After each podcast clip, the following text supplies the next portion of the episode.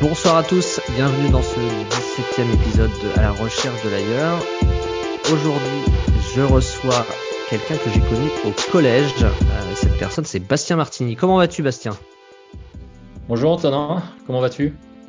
Bah, Moi, je vais très bien. Et généralement, c'est moi qui pose les questions, mais, mais on peut le faire aussi en, en bidirectionnel avec plaisir. Euh, ça va très bien. Euh, nous sommes le soir. Je me disais que c'était plus, poli de, de demander comment ça allait aussi. Donc, euh, mais je, je m'en abstiendrai. Ex non, mais tu, tu fais bien. C'est très important de, de montrer que les, les, invités sont des gens très bien éduqués. Donc, c'est ça, ça démarre par un bon point. C'est le soir, voilà, une grosse journée de travail, et finalement, euh, tout le monde se demande qui est Bastien Martini. Ouais, ouais c'est. Euh, bah alors, je peux, je peux dire ce que j'ai fait. Donc, j'ai grandi à Annecy. Alors, je suis pas né à Annecy, mais j'ai grandi à Annecy. C'est là où d'ailleurs on, s'est rencontrés, à Annecy-le-Vieux plus spécifiquement. Euh, je suis marié, j'ai trois enfants, avec l'aîné qui a 15 ans et la petite, la plus petite qui a 7 ans. Euh, donc, j'ai fait euh, des études, donc des prépas scientifiques, toujours à Annecy d'ailleurs, au lycée Berthollet pour ceux qui, qui connaissent. Puis après prépa, je suis allé à l'école polytechnique où j'ai fait en gros trois ans. Puis en 2006, je me suis exilé. Je suis parti à Boston euh, pour faire euh, deux années de master au MIT. Donc à l'époque, euh, le deal avec ma femme, c'était donc je venais de me marier d'ailleurs. Je me suis marié en 2006, juste avant de partir aux États-Unis. Et le deal avec ma femme, c'était de rester aux États-Unis pendant deux ans. On faisait, je faisais les études et on rentrait. Et puis au final, on a fait 15 ans de 2006 à 2021 et puis on est même en train de penser à, y retourner. Alors après ça, je suis, euh, j'ai des passions qui sont le sport. Je, par exemple, je suis un, euh, j'ai énormément fait de, de, ski, de ski alpin, euh, de faire des compétitions de ski alpin quand j'étais plus jeune.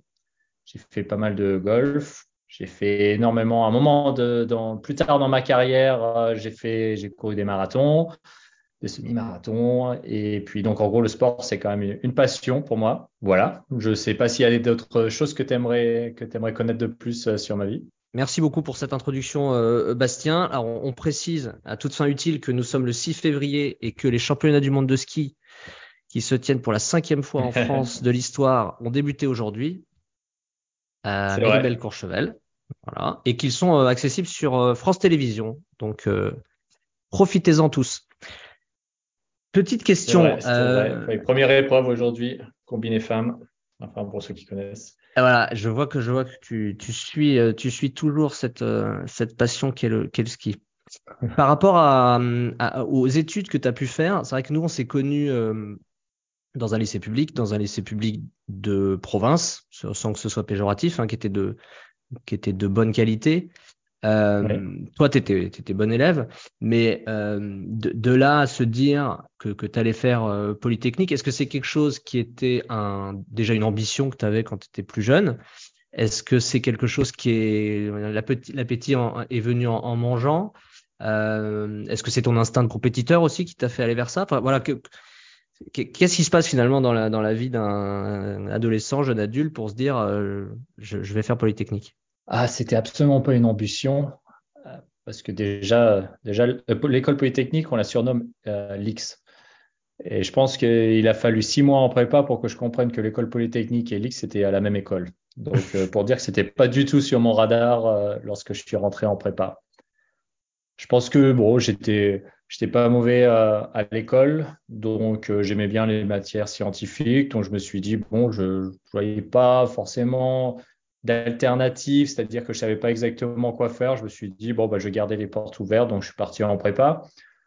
Et puis bon, bah, la prépa, c'est quand même assez violent, c'est assez difficile, bon, ça demande beaucoup de travail. Et puis tu fais une année, puis bon, ça se passe pas si mal. Euh, ça s'est pas super bien passé, mais c'est pas, pas si mal la première année. Puis tu as une deuxième année, donc la, la, la partie SP où, euh, ça se passe globalement un petit peu mieux. Et tu dis, tiens, bah, pourquoi pas, il peut y avoir des écoles qui seraient intéressantes. Et puis dans mon cas, en fait, les concours se sont pas très bien passés. Et donc, euh, j'ai pas eu forcément des très très bonnes écoles, ou du moins celles que j'attendais, ou du moins par rapport au niveau que j'avais. Et je me suis dit, bah, je vais faire, je vais retenter ma chance. Donc ça s'appelle faire 5,5. Et euh, là, par contre, l'appétit est venu en, en mangeant j'avais une idée, euh, une école, une école d'aéro qui s'appelait le Super Héros que je voulais intégrer. Et puis, ben, on m'a fait comprendre que peut-être qu'il fallait que j'essaye d'aller chercher ben, Polytechnique. Et puis ben, là, là, par contre, c'est l'esprit compétiteur qui a pris la place. Et j'ai décidé que bah, j'allais tenter. Donc j'ai tout, tout, donné. En fait, tu, tu, donnes tout, puis tu verras où ça va, où ça va arriver. Et puis euh, surtout entre la 3,5 et la 5,5, il y a mon père qui, qui m'a dit euh, que, globalement que j'étais euh, j'étais bête de pas prendre les écoles que j'avais, que c'était une super opportunité et que de toute façon ça valait le coup euh, de faire 5,5 que si j'avais 5 euh, que si j'avais Polytechnique, mais de toute façon que je l'aurais pas. Donc ça ne servait à rien de faire 5,5. Donc à partir du moment où il m'a dit ça, bah là c'est l'esprit compétiteur qui a dit bah tu sais quoi, je vais faire en sorte de l'avoir. Ah, Et ton, papa il faisait quoi euh, comme métier? Mon père est un bah, ingénieur et il a fait à Centrale Nantes. Donc euh, lui, je crois que j'avais Centrale Lyon à l'époque. Je pouvais intégrer Centrale Lyon. Il m'a dit non, faut le faire. Euh, et puis ben, je suis pas forcément satisfait des résultats des concours, donc c'était plus par rapport à ma performance en fait euh, plutôt qu'au niveau des, écoles, parce que c'est une très bonne école. Et je me suis oh, j'avais envie d'être fier de moi. voilà.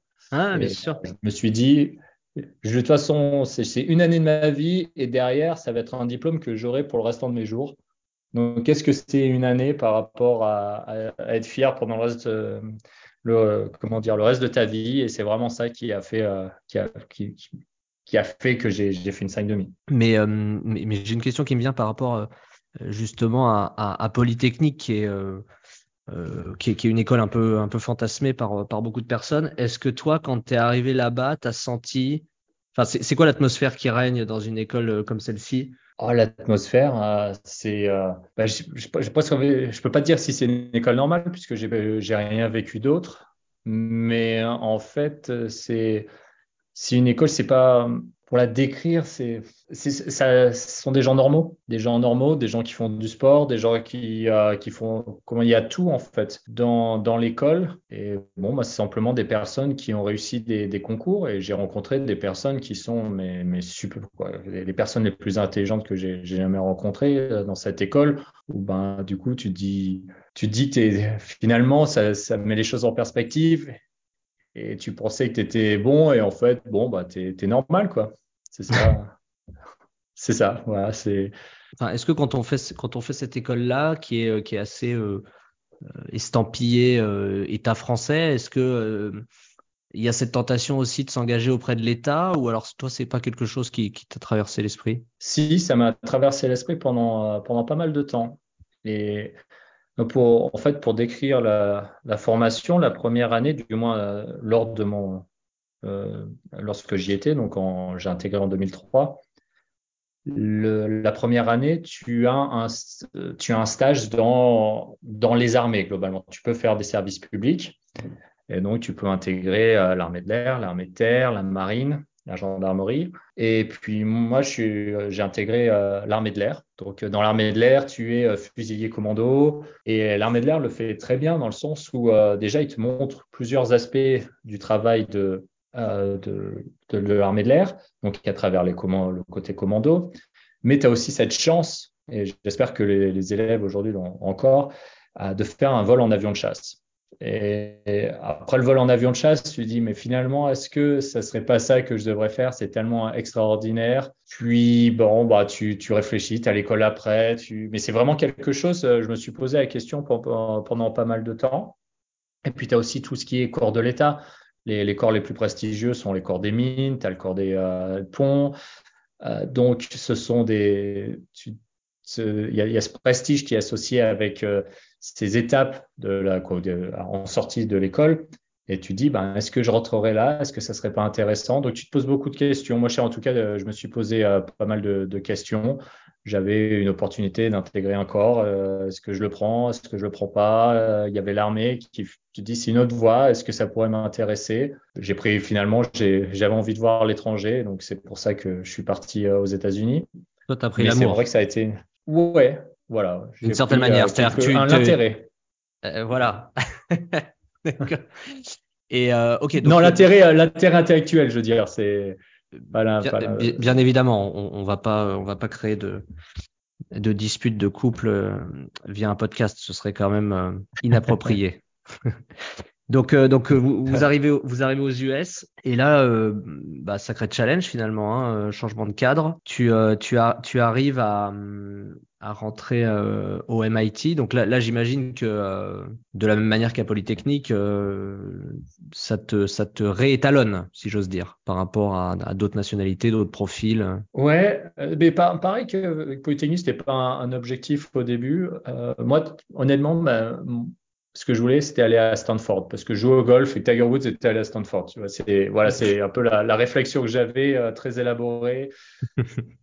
et, euh, et, en fait, bah, j'étais accepté, mais il fallait que je paye mes études alors qu'au MIT, j'avais cette chance de pouvoir faire de la recherche.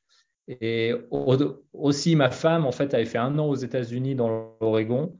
Et elle, elle me disait, ah bah, j'irais bien voir la côte Est plutôt que la côte Ouest des États-Unis. Donc, euh, les deux ont fait que j'ai choisi le, MIT et je regrette pas parce que Boston, c'est une super ville et, voilà, j'ai mes trois enfants qui y sont nés. C'est une, une, ville qui me tient à cœur. Et oui, et c'est une ville euh, dans laquelle, euh, d'ailleurs, vous allez retourner sans, sans, trahir de secret. Ouais, alors pas directement à Boston. On va aller deux heures à, l'ouest, mais c'est dans les montagnes. Donc, euh, quand tu voles aux États-Unis, ça sera sûrement à Boston qu'on volera. Bon, et je peut-être qu'on reviendra sur l'anecdote de de ta fille qui croise un ours euh, dans votre jardin Je ne sais pas. Ouais, ah bah, on, pourra, on pourra, oui, ça c'est le Vermont, ça c'est c'est le deuxième état le moins peuplé des États-Unis et c'est vrai que durant la pandémie, tu voyais plus d'ours que d'humains. Mais euh, on peut en parler un petit peu après, si tu veux. Donc, donc voilà, des études longues finalement entre les entre la prépa et puis et puis Polytechnique, le MIT. Et donc, quand tu sors de là, euh, toi, tu décroches un job dans une compagnie aérienne, je crois. Northwest Airlines, qui est basé dans le, qui était basé dans le Minnesota. Minnesota, c'est euh, alors pour ceux qui aiment le, basket, c'est les Timberwolves. C'est euh, mais sinon, Kevin Garnett. qui sont plus fans de géographie. Va exactement qui d'ailleurs après a gagné un titre avec Boston. Hein, donc, euh, Exactement. Euh, j'étais, j'étais là d'ailleurs puisque j'étais au, au match euh, numéro un des finales de la NBA, quoi, de finale 2008 de NBA ah, entre excellent. les ah, Celtics et les Lakers. J'avais cette chance, tu vois, j'avais eu la chance de pouvoir gagner à la loterie. J'avais gagné l'opportunité d'acheter un billet. Et j'avais fait ça. Et ma sœur qui était venue ben, d'Annecy, qui était qui était venu me voir, et ben, elle a vu l'opportunité euh, de, de, venir voir un, match des finales. Donc, euh, c'est d'ailleurs, je crois, la seule fois où il a gagné euh, un titre. mais donc Minnesota, c'est au nord-ouest de Chicago, donc c'est vraiment au centre du pays, et c'est un État qui touche la frontière canadienne. Et, qui, qui, a été aussi euh, un peu mis sous le, feu des projecteurs par euh, le film des frères Cohen, Fargo. Euh. Oh, ah oui, bah Fargo, bah, Fargo, c'est donc juste à côté parce que Fargo c'est Dakota du Nord, mais ça, je me rappelle, c'est vraiment la frontière avec le Minnesota. Et en fait, toute cette région là est est très froide. Ah, c'est le, alors je crois que c'est euh, la devise de cet État, c'est l'État aux 1000 euh, lacs ou 10 000 lacs, je me rappelle plus. Mais c'est vrai que c'est un État qui est relativement plat, et qui est très très beau. vraiment, c'est magnifique, j'ai adoré. Euh, c'est comment dire, en été, tu as, tous ces lacs qui sont présents, tu as une végétation qui est un petit peu plus, comment dire, elle fait presque un peu alpine, mais tout en étant plat. Euh, par contre, en hiver, euh, c'est là où j'ai découvert que moins 41 Celsius et moins 41 Fahrenheit, c'était la même chose. Parce que quand tu te lèves le matin en plein hiver et que tu vois qu'en ressenti, c'est la même.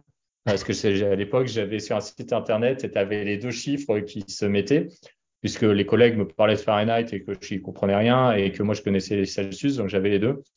Et un matin, je me suis levé et j'ai vu, ah bah tiens, moins 41, moins 41, ben voilà, c'est comme ça aussi douloureux. C'est la même chose. Ouais, bah d'ailleurs, tu prends de l'eau bouillante, tu la mets dans quoi, qui bout, tu le mets dans un mug, tu la lances en, l'air et en fait, tu n'as pas d'eau qui retombe au sol, tu n'as que de la glace. Ils font l'expérience à chaque fois à la télé euh, quand il fait aussi froid. Mais c'est vrai que c'est violent. Donc tu commences là-bas et tu commences, euh, j'y repense par rapport à ce que tu évoquais tout à l'heure, euh, ton vol en avion de chasse, tu commences dans une compagnie aérienne. Donc ça c'était ça a été quelque chose qui t'a bercé quand tu étais plus jeune, le monde de l'aérien, ou alors c'est quelque chose qui est venu comme ça, par opportunité euh? euh, Un petit peu des deux. Alors, j'avais peur de voler. J'avais peur de voler. Donc, d'ailleurs, je voulais toujours aller aux États-Unis, mais j'avais un petit peu peur de, prendre l'avion. Euh, mais en fait, j'adorais alors à la fois j'étais impressionné, j'étais attiré par ce monde des avions, quoi, ce monde euh, tout, tout, par toute l'aviation, et donc j'admirais ça et à la fois j'en avais peur. Je voulais faire, j'adorais la Formule 1 et ce que j'adorais c'était l'aérodynamique. donc j'ai fait des études à Polytechnique, j'ai étudié la mécanique des fluides, j'ai fait l'aérodynamisme. Mais après, c'est vrai que je suis pas allé jusqu'au bout dans le sens où je me suis pas dit, quoi, je voulais travailler pour une écurie de Formule 1, mais je me suis dit, les débouchés sont pas si élevés, euh, pas si élevés que ça. Et donc, ça serait bien de trouver quelque chose d'autre. Et en fait, euh, je me suis dit, ah bah tiens, il y a, y a tous les avions, les moteurs d'avion, ça utilise énormément euh, de, de, dynamique des fluides, d'aérodynamisme. Bon, bah tiens, est-ce que ça serait pas un endroit dans lequel j'irais? Et c'est comme ça, en fait, au MIT, j'ai étudié euh, les, les, moteurs d'avion. Et c'est comme ça que j'ai commencé euh, vraiment dans ce milieu-là. Et puis finalement, je me suis diversifié avec de la, du management de compagnie aérienne qui est super intéressant, euh, qui redemande beaucoup de maths. Et c'est hmm. comme ça que j'ai atterri dans une compagnie aérienne. Et alors, tu as développé d'autres euh, d'autres expertises scientifiques euh, en, en, rejoignant après le groupe TripAdvisor, c'est que tu as travaillé sur enfin, finalement toute la ce qu'on pas si on peut appeler ça la data science ou, euh, ou l'analytics au sens, au sens large, la, science des algorithmes, la, enfin, euh, et voilà, tout ce qui est au cœur finalement de l'expertise de, de, de, ces grands acteurs e-commerce. Ça, c'est quelque chose que tu as trouvé passionnant, j'imagine? Oui, oui, très passionnant. Alors en plus, à TripAdvisor, c'était un milieu qui était euh, super intéressant. C'était une start-up, quoi pas, il faut que j'enlève le, terme start-up, mais c'était beaucoup plus petit que ce que ça n'est maintenant. C'était dans dans la tech américaine. Euh, d'ailleurs, on est, revenu. Euh, je connaissais pas forcément euh, beaucoup de TripAdvisor, mais on est revenu parce que c'était une boîte qui était basée à Boston et qu'on avait vraiment, avec ma femme, on avait vraiment envie de, retourner à Boston. C'était un petit peu le dernier arrêt avant de rentrer en Europe, mais on voulait pas revenir en Europe sans être, sans avoir revécu à Boston. Et, et, en fait, là, c'était très intéressant parce qu'en fait, c'était, moi, j'étais dans un peu dans une startup à l'intérieur de TripAdvisor. C'est pour ça que j'ai utilisé le terme startup euh, précédemment. Et en fait, c'est-à-dire que TripAdvisor était organisé par business unit et moi, j'étais dans une business unit qui commençait, qui était vraiment au tout début, euh, qui, où il n'y avait pas beaucoup de personnes, il y avait plein de choses à faire. Et c'était, incroyable parce qu'en fait, as, quelque part, tu as le soutien d'une grosse boîte, euh, tout en étant la, la flexibilité, quoi, le, flexibility, euh, la, euh, la, souplesse en fait d'une, startup. Et donc, tu dois faire Là, tu parles choses. De... Quelle, euh, de, de, quelle expérience au sein quand, quand tu quand tu parles de, de cette expérience de startup au sein de TripAdvisor, tu parles de, de quelle tu étais dans quelle entité, quelle équipe C'était quoi le, le, challenge? Donc, c'était ce pourquoi j'ai été recruté, c'était en fait les locations de maisons à, à travers euh, TripAdvisor. Alors bon, c'est un peu le. À l'époque, il n'y avait pas d'Airbnb où ça commençait à peine, mais on n'en entendait pas beaucoup parler. Donc, c'était l'équivalent à l'intérieur de TripAdvisor. Et donc, je faisais de l'analyse de données pour cette business unit. Et donc, l'analyse de données, c'est où j'ai commencé. J'étais la seule personne. Euh, puis rapidement, euh, on avait des problèmes euh, pour accéder aux données. Donc, il a fallu construire une base de données. J'y connaissais rien. Bah, tu apprends, tu apprends rapidement. Hein. Si il faut, il faut le faire. Voilà, quelles sont les options. Bon, ben, on va faire ça. on, avait recruté un consultant pour pour qu'il fasse la partie ingénierie de la base de données. Et moi, je lui donnais toutes les toutes les specs et voilà les données dans, auxquelles on avait qu'on voulait voir. Ah, donc, euh, bah, base de données. Après, c'était le moment où la, la, data science et la création de ces algorithmes, on s'est dit, ben, ça, ça, ça, devenait de plus en plus commun. Et donc, on voulait euh, investir dedans. Ce qui veut dire que euh, a fallu trouver la bonne personne, recruter la bonne personne qui allait manager cette équipe. Euh, j'ai eu la chance de trouver quelqu'un qui était euh, qui était génial, euh, un postdoc du MIT, super attitude, il m'a beaucoup aidé. On a construit des, algorithmes qui ont qui ont eu beaucoup d'impact sur cette business unit. donc ça, ça a été le début, ça a été la partie analyse de données, puis puis après, petit à petit, il y a des opportunités qui se, qui se dégagent à l'intérieur de la boîte et, et puis, ben, je passais sur le, marketing, mais sur pay marketing, donc du Google, du Facebook, euh, du, euh, Instagram. Euh, donc, il y, a toute une partie programmatique derrière que j'ai managée. Est-ce que pour un, un non initié entre guillemets, moi je suis dans l'univers informatique depuis depuis assez longtemps maintenant, mais, à des postes de sales, donc c'est pour ça que j'utilise le terme de non-initié. Est-ce que pour un non-initié, la création des algos, le, fait de le développement, c'est, des maths ou alors ça nécessite d'autres compétences? Ouais, sur des maths appliquées. Donc, euh, mais ceux qui réussissent le mieux sont ceux qui aussi euh, comprennent le business. Parce qu'en fait, euh, surtout dans ces boîtes-là qui vont vite, et c'est pas d'arriver à trouver la meilleure solution qui va prendre trois ans. En fait, on n'est pas en train, quelque part, on, disait souvent, notre but dans, cette boîte n'est pas de, soigner une maladie, en fait. Donc, on n'a pas besoin de l'avoir parfaitement. En fait, on, reste quand même, on fait du business. Et donc, il faut, faut jamais perdre de vue l'impact de l'algorithme sur le business. On le fait pas parce que, bah, c'est, le fait aussi parce que c'est intéressant, mais il y, a vraiment une raison business derrière qui fait qu'on va développer cet algorithme. Et, ça, c'est, vraiment un aspect important des personnes qui, vont réussir dans, ce milieu-là, mais c'est vraiment des maths appliquées euh, au départ avec, donc tu sais, c'est computer science, donc, euh, il y a un côté euh, technique. Hein, il n'y a pas que les maths, il y a un côté, euh, un côté technique pour coder parce que les, les, algorithmes qui tournent, ils peuvent être. On peut utiliser le mot, le beaucoup de puissance, de power. Ils prennent beaucoup de puissance pour tourner. Donc, il faut, arriver à trouver des solutions qui, qui, par exemple, si tu le mets sur un site internet, euh, c'est pas de trouver la, la solution parfaite, c'est d'arriver à quelque chose, à trouver quelque chose qui puisse aussi tourner en quelques millisecondes. Ouais, complètement. de, de, bah, d'où, le, euh, tout, tout l'impact qu'ont eu les, euh, les AWS, les Azure, euh, avec, avec les développements de, de, de puissance de calcul colossale et l'amélioration des réseaux, enfin la, puissance des réseaux qui fait aussi que finalement tu as plus le droit à l'erreur, comme tu disais. là où avant tu étais obligé d'avoir quelque chose vraiment optimisé, oui. finalement avec les puissances de calcul, ça, ça peut compenser d'une certaine manière. Ça me fait penser à ça me fait penser à la série qui a été faite sur Netflix là sur l'histoire de Spotify où justement ils expliquent. Euh, il y avait à l'époque, il y avait Pirate Bay qui était un site euh, de streaming illégal.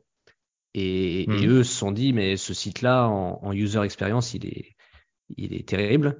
Euh, donc, on, va faire une, une, expérience utilisateur parfaite. Et pour faire une expérience utilisateur parfaite, il fallait que le son soit restitué en moins de, je sais pas, 5 millisecondes ou 15 millisecondes. Enfin, voilà.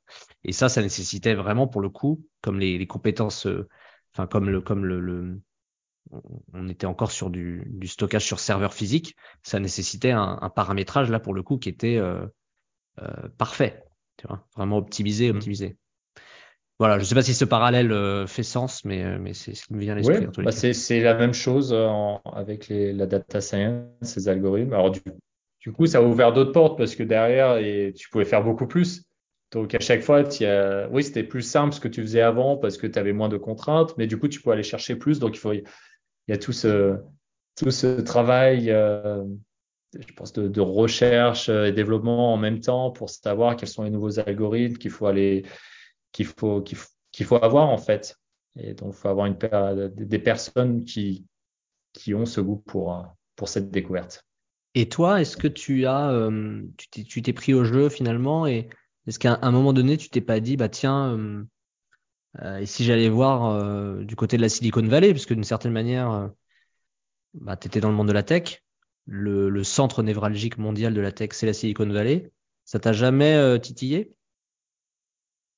Un peu, un peu. J'y suis allé plus tard parce qu'une des équipes que je manageais était basée à San Francisco. Après, je pense que quand mon fils avait 6 ans, on avait déménagé cinq fois. Donc, euh, il y a un moment où tu as envie aussi de te poser. J'avais, je venais d'acheter une maison. Et donc, euh, tu, comme j'aimais beaucoup Boston, j'étais moins titillé euh, par l'aspect Silicon Valley que peut-être d'autres personnes qui, si ces personnes-là, n'avaient pas, si j'avais pas autant voyagé, j'aurais été peut-être plus titillé. Après, j'aime bien aussi, ça, le froid me dérange pas et, donc euh, Boston, hein, me, Boston me convient assez bien. Ça, c'est ton, c'était ton côté euh, au Savoyard euh, qui, qui, te fait. Au, Savoyard. Ou exactement. Et, et on en revient donc à votre retour en France. Donc ça, c'était il y a combien de temps? Alors, on est rentré en juillet 2021. Donc, ça va faire, c'est un peu moins, un peu moins de deux ans. Ça fait un an et demi. Ok. Donc, tu es rentré pour être euh, directeur des opérations d'une boîte qui s'appelle Deeprich. C'est correct? Oui. Euh, donc, DGA à Deeprich. Alors, ça s'est fait en deux étapes. La première, c'est que je continuais au début à travailler pour TripAdvisor, donc en contrat français. Et puis j'ai fait ça jusqu'en mai 2022.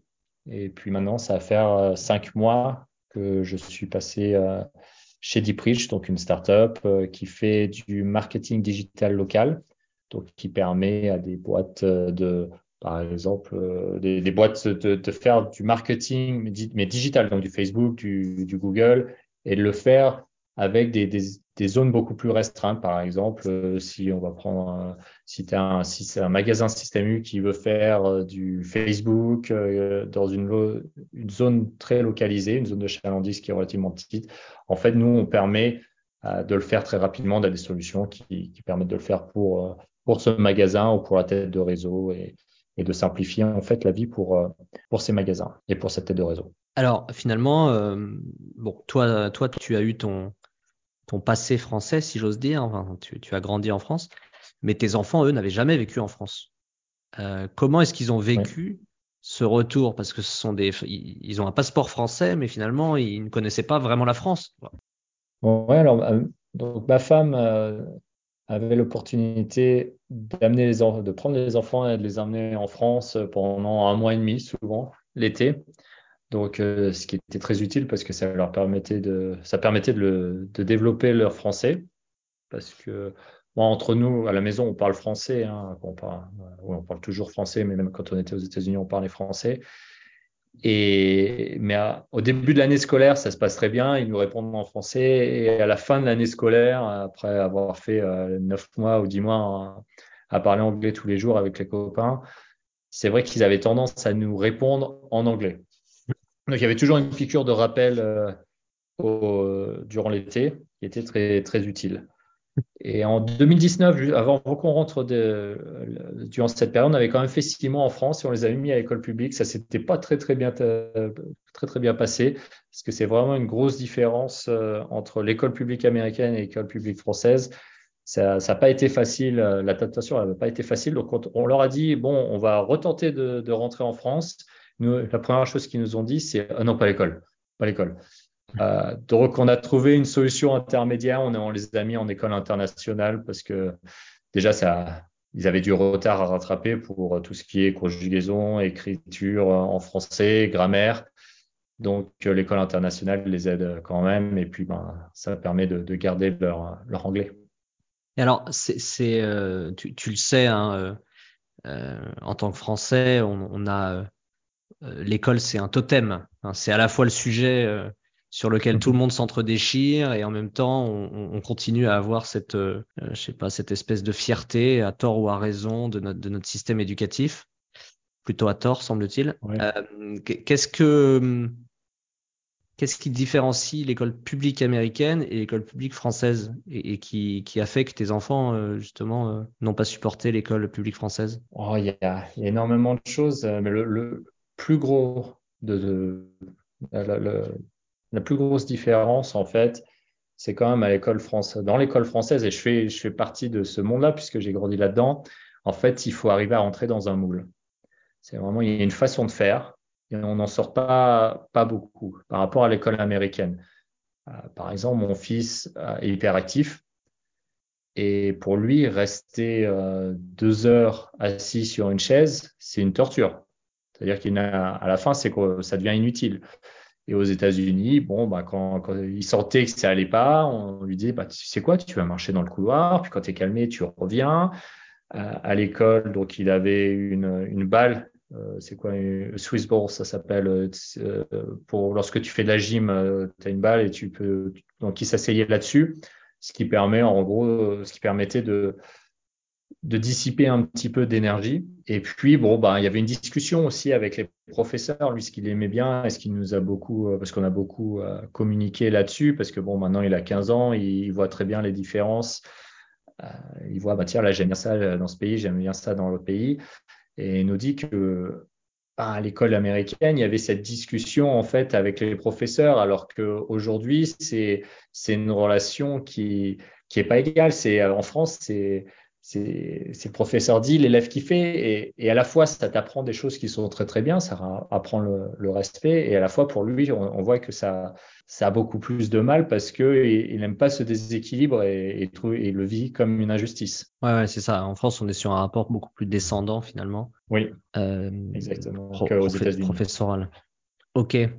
Donc, euh, donc bientôt le retour aux États-Unis euh, en, ce qui, en ce qui concerne. Et alors, est-ce que, euh, si on parle un petit peu de, littérature, tu, après autant d'années aux États-Unis, tu, lis des livres en anglais, j'imagine, mais est-ce que tu lis aussi des livres en français? Enfin...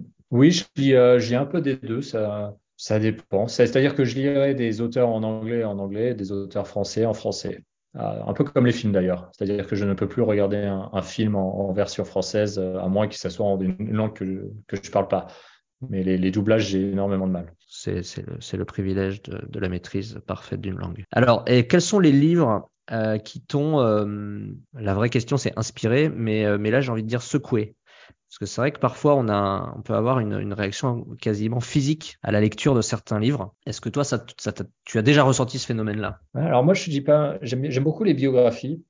du coup, j'ai du mal à, dire que c'est de la grande littérature, mais j'aime bien lire sur des personnes qui, en fait, leur, histoire m'inspire et où je me, quelque part, ça me fait rêver et me dire, mais qu'est-ce qu'ils ont réussi à faire? Euh, Comment ils ont réussi à faire ces choses extraordinaires?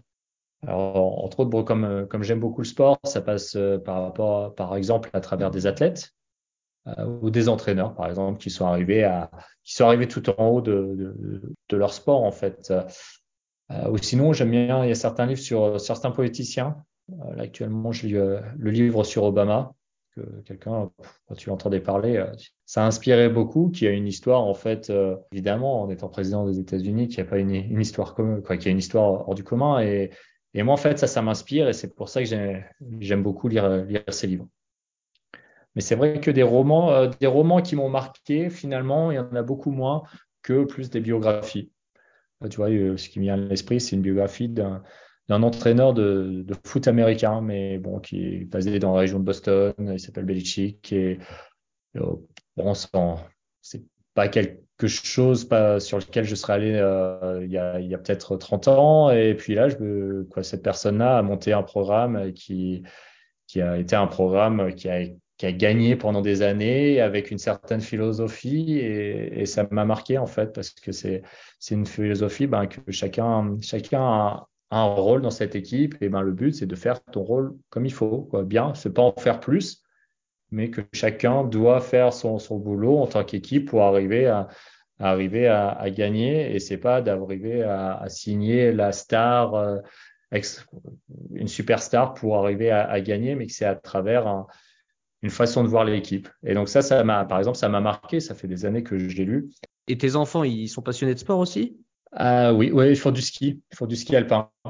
Alors là, actuellement, ils sont, ils sont passionnés oui, de, de ski alpin en compétition. Et donc, bah, tu vois, là, on est en... là, c'est les vacances pour, euh, pour euh, la zone, de... pour, pour les Savoies. Donc, eux, ils sont, ils sont au ski, ils sont au G en ce moment. Ah, ah. Mais peut-être pas, peut-être pas autant que moi. bon, alors, justement, euh, tu viens de citer, euh, tu viens de citer une de tes, une de tes drogues. Est-ce que tu en as d'autres? Des, des, drogues, enfin je dis drogue, hein. je dis drogue parce que c'est c'est comme ça que, que Bernard Pivot formulait cette question dans Bouillon de culture, mais en réalité, euh, on parle de passion. Euh, c'est quoi tes grandes passions? Moi, j'ai besoin de rêver et j'ai besoin de faire du sport. C'est deux choses qui sont euh, super importantes. Donc, s'il n'y a pas de rêve, je pense que j'ai besoin de ça. par exemple, j'ai besoin de me dire, oh, ben, dans, dans cinq ans, j'aimerais faire ça. Et d'essayer de se donner les moyens pour, bon, pas forcément y arriver, mais s'en approcher en tout cas. Donc ça, c'est un, une partie très importante. Mais le sport, donc le sport pour moi, c'est c'est le ski alpin. Voilà, je fais, rigolo parce que c'est quelque chose que je faisais quand j'étais jeune. J'ai arrêté à, ben, après la prépa. J'ai plus touché des skis pendant des années. Et puis, un peu comme euh, la potion magique, j'y suis retombé dedans. Ça devait être en 2015. Euh, quelqu'un m'avait, mon boss m'avait prêté sa maison. J'y suis, euh, qui, était au ski. J'y suis allé. Et puis tu retombes sur un tracé, un parallèle où tout le monde peut passer. Et puis ben ça faisait des années, ça devait faire ça devait faire 12 ans que j'avais pas passé j'avais pas fait de compétition. Et je suis repassé dans ce tracé-là. Et je crois que ce jour-là, j'ai dû le faire dix fois. Je remontais, euh, je prenais télésiège et je repassais, je reprenais télésiège et je repassais.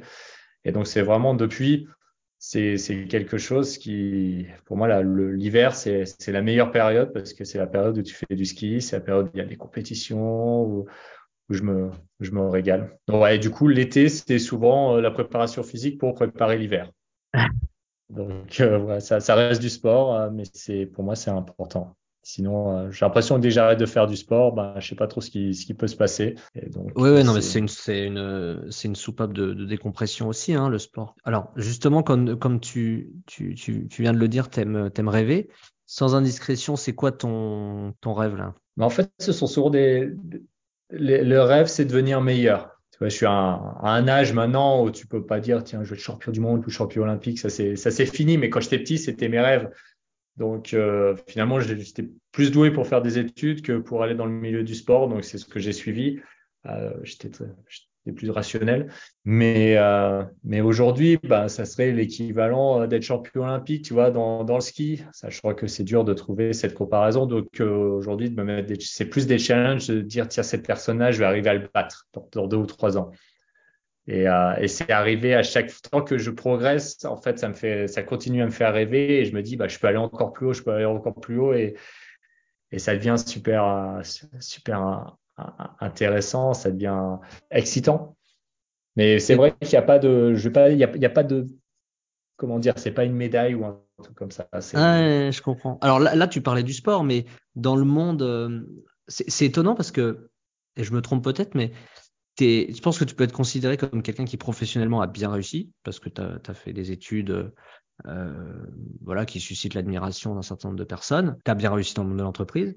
Mais j'ai l'impression, quand je t'entends parler, que finalement, le travail, c'est, j'ai exagéré, mais c'est pas grand chose pour toi. Je sais pas comment dire. Tu, tu vois, que j'ai l'impression que tu es, épanoui euh, par beaucoup d'autres choses que le travail, alors qu'on pourrait se dire, vu les études, vu etc., euh, que tu, tu, serais un workaholic. Euh, c'est vrai, c'est vrai. Alors après, des, rêves, euh, j'en ai des rêves au niveau professionnel, mais c'est vrai que ça va être presque secondaire aux rêves, euh, aux rêves par rapport à travers le sport ou voir, voir mes enfants réussir. Je pense que c'est depuis tout petit. Depuis tout petit, j'ai, comme je disais tout à l'heure, mon rêve, n'était pas, je sais pas, de, créer une boîte ou d'être PDG, c'était euh, d'être d'être champion du monde de quelque chose, champion olympique, tu c'était ça qui me tenait à cœur et, mes parents m'ont j'ai commencé, j'aurais pu, j'avais commencé, euh, comment dire, les formations pour être, euh, pour être moniteur de ski. J'aurais pu être moniteur de ski l'hiver et, et, professeur de golf euh, l'été.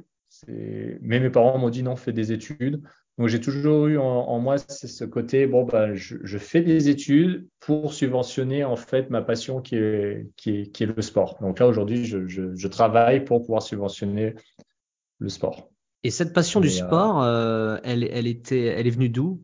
Ouais, mon, mon, père aimait beaucoup le sport. Alors il, alors, il faisait du ski alpin. Il travaillait pour une boîte euh, Salomon pour de ski alpin et euh, quoi ski alpin ils, ils, ont fait autre chose hein, mais, mais à l'époque à l'époque, quand il a rejoint, c'était pour, pour travailler dans, dans, le milieu du ski alpin. C'était sa passion. Donc, il m'a mis sur des skis, j'avais trois ans. Et puis, euh, puis, il faisait beaucoup de golf. Euh, mais je pense qu'il y a ce côté compétition, en fait, que j'aime beaucoup à travers le sport. C'est-à-dire que même, par exemple, oh, j'adore skier, mais euh, skier, faire du ski libre, ça va m'aller pendant, pendant trois heures et après, euh, bon, je perds, je perds intérêt. Et donc, euh, quand je skie, même aujourd'hui, quand je fais du ski libre, c'est bon, je vais travailler quelque chose, la technique, afin de, de devenir meilleur. Euh, et puis, pour quand je vais faire des compétitions, arriver à, à me développer. Donc, euh, il y a vraiment ce côté compétition qui est finalement une part très importante de, part importante de moi. Et je pense que ça je tiens de, mon père. Je sais qu'en tant que père, parfois, il faut savoir faire un, un pas en retrait euh, et pas mettre trop de pression aux enfants qui sont pas forcément réceptifs à, certain euh, certains modes de pensée ou comment toi tu arrives à concilier ton, ton, envie que tes enfants soient heureux et puis aussi ton envie qu'ils soient compétiteurs parce que tu sais que c'est pour leur bien finalement Alors je pense que mes enfants sont, sont tous différents et je ne je sais pas si en fait ils s'épanouissent naturellement dans la compétition. Donc euh, du coup, j'ai toujours mis ça un peu en retrait. Alors j'ai l'impression que la petite dernière, par exemple, euh, elle, le ski, c'est quelque chose. La compétition, ça l'intéresse bien, le ski aussi. je vais voir, je veux pas forcément en fait être un parent qui, qui pousse les enfants alors que les enfants n'en ont pas envie. Je veux d'abord m'assurer que l'enfant en a envie avant de avant de pousser. Donc, c'est vrai que ce côté compétition, je sais que pour moi, c'est important. J'en ai envie. Je vais me pousser moi-même, en fait. Je vais me lever le matin, je vais me lever, je vais aller à la gym avant d'aller au travail. Ça va être quelque chose. J'ai même des amis qui me disent, c'est, ça, pourquoi tu fais ça, quoi? Qu'est-ce qui te pousse? Euh? Bah, c'est vraiment, c'est moi-même, c'est, c'est moi, quoi. Euh, et je sais pas si je peux pousser mes enfants, euh, comment dire, comme ça. Donc, j'ai, j'ai du mal. J'ai du mal à aller pousser mes enfants, mais j'ai aussi du mal à, à, rien faire. Donc, c'est toujours un ajustement. Ah, c'est ça, c'est ça. C'est ce que t'as, t'as, pas envie de les forcer, mais en même temps, t'as pas envie qu'ils deviennent médiocres. Donc, donc il y a un moment donné où voilà, c'est la balance qu'il faut qu'il faut trouver. Ouais. Bah, Alors, c'est pas facile. Hein. Non, non, non. Pour être papa aussi euh, et euh, et pour être assez compétiteur, euh, je confirme que c'est parfois il faut se mordre, il faut se mordre les lèvres. Mais après, la, la plus belle des réussites, sans faire de philosophie à, à deux francs six sous, la plus belle des réussites, c'est quand ton, quand ton enfant s'approprie lui-même un projet et se, et se, et se, et se pousse euh, lui-même parce que il aura euh, trouvé en lui ce qui le motive à le faire de manière exceptionnelle. Et quand tu as réalisé, quand tu as réussi à faire ça, bah t'as tout gagné parce que finalement euh, t'as plus besoin d'être derrière pour pousser. Il le fait, euh, il le fait pour lui. Et c'est ça qui est dur. Exactement qui est hyper dur, Tout à fait, mais, mais, mais, qui est vraiment, euh, je trouve, une des choses les plus glorifiantes en tant que, en tant que parent. Nous arrivons presque au terme de ce très agréable échange. Euh, une avant-dernière question sur, euh, avec euh, voilà l'âge qu'on a, euh, on, on, a, on a rencontré un certain nombre de personnes qui ont, qui ont jalonné notre chemin, et puis on a, on a beaucoup entendu de choses, de bonnes et de mauvaises, et parfois on a entendu des bons conseils. Est-ce que toi, tu as, tu as un conseil comme ça qui t'a été dispensé par quelqu'un, qui que ce soit, hein, qui t'ait marqué? Ah, J'ai eu des conseils financiers qui, m'ont, qui, qui, ont été très bons, mais en fait. Lesquels? Ah, euh, bah, je, je, je, le donnais, mais en fait, c'est plus euh, la leçon qui, du, du conseil, c'est pas en soi-même. Euh, oui, oui, c'est, c'est pas un bon plan pour devenir millionnaire. Voilà, non, non, mais c'était plus. J'ai acheté une maison en fait, et, c'était mon, mon boss qui est, un, qui est un ami maintenant, hein, et qui, qui d'ailleurs est un mentor, et, d'avoir un mentor, au passage, un, conseil, c'est d'avoir un mentor au boulot, c'est quand même assez incroyable, et c'est ce qui te fait avancer. Euh, ça permet d'avoir quelqu'un qui, qui, qui va te donner des, des, indices, qui va te faire penser, qui va te challenger quand tu as, besoin. C'est vraiment c'est incroyable. Donc c'est quelqu'un à qui je, je, dois beaucoup, par exemple dans euh, dans ma carrière professionnelle. Euh, mais mais donc cette personne-là m'avait dit un jour, écoute, euh, tu, tu, vas acheter une maison. Je lui dis ouais mais j'ai vraiment il y a, il y a cette maison que j'aime beaucoup qui ça quand même c'est beaucoup plus cher que l'autre la deuxième euh, qui qui est un peu moins bien et qui et bah, du coup qui est, qui est moins cher. Quoi. Donc euh, il m'a dit, écoute, euh, de toute façon, dans ta vie, tu au début de ta carrière, tu as gagné plus, ton, ton salaire va euh, augmenter, donc honnêtement, sois plus agressif. Et alors, c'est, tu me c'est, c'est un, un, conseil tout à fait basique, mais c'est-à-dire que trois ans plus tard, c'était le Covid et c'était la maison dans laquelle je vivais à plein temps. et ce conseil-là, en fait, ben, il m'a il m'a vraiment euh, aidé à passer le Covid, mais surtout, ce qu'il m'a expliqué, en fait, et la leçon que l'on a tirée pour moi, c'est que dans, la vie, de toute façon, pour moi, pour ma vie, euh, dès que je n'ai pas pris de risque, en fait, il s'est passé très peu de choses. Et les moments où finalement j'ai fait euh, des bons, que ce soit professionnellement ou que ce soit à travers cette, cette maison, ça a été au moment où bah, j'avais aucune idée si ça allait marcher ou pas. Euh, par exemple, quand je suis retourné à Boston, quand je suis retourné à Boston, j'habitais à Atlanta, j'étais pas très heureux à Atlanta. On a pris un boulot qui était moins bien payé dans une ville qui coûtait plus cher, et ça peut-être été. Euh, euh, mais je sentais que j'allais être plus heureux. Et finalement, ça a été une super décision, même que ce soit financièrement ou que ce soit surtout professionnellement par professionnel, au plan professionnel, je veux dire.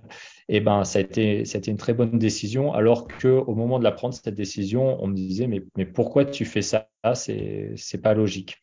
Et là, dans cette décision bah, d'acheter la maison qui finalement était le était plus cher, et ben ça m'a rappelé que que pour moi, j'ai besoin de me mettre des objectifs, j'ai besoin de rêver et qu'en fait, s'il n'y a pas de risque à un moment, c'est-à-dire que je vais jamais atteindre ce, rêve. C'est comme si la route, elle va être un peu plate ou elle va un peu monter, mais à aucun moment, je vais aller escalader cette montagne. Et donc, pour le faire, eh ben, il faut que je prenne une route qui, à un moment, au moment T, eh ben, je ne sais pas si c'est la, bonne décision et tu le sauras lorsque tu arrives à, à destination si c'était la bonne chose ou pas, mais que j'ai besoin finalement, moi, de prendre ces risques. Tu vois, tu n'es pas, pas, entrepreneur, mais, mais, mais tu, as le, tu as un raisonnement d'entrepreneur d'une certaine manière. Cette logique de. mais c'est vrai que je suis pas entrepreneur. Prendre, de prendre son risque, enfin de, de, se dire que, de se dire que si on veut avoir un payback, il faut prendre son risque. Ça, ça c'est un raisonnement, euh, euh c'est un raisonnement, mais c'est un raisonnement qui s'applique euh, évidemment à d'autres, à d'autres domaines de, de, la vie. Alors pour conclure, euh, même si je, je, je pense savoir ce que tu vas me répondre et, j'imagine que ça correspondra à un endroit où il y a de l'or blanc dessus, mais est-ce que tu pourrais me dire quel est ton paradis sur Terre, mon cher Bastien? Ah, ah bah, c'est une plage avec des cocotiers. en toute logique. Ah bah, ah bah Non, non, c'est la, plage. Euh, ah oui, c'est oui, c'est il faut qu'il y ait de l'or blanc, il faut qu'il y ait du, de la neige. Euh, un grand beau, un tracé euh, pour faire du euh, euh, soit du, du slalom géant, soit du slalom spécial, des copains, de la famille avec qui il partageait.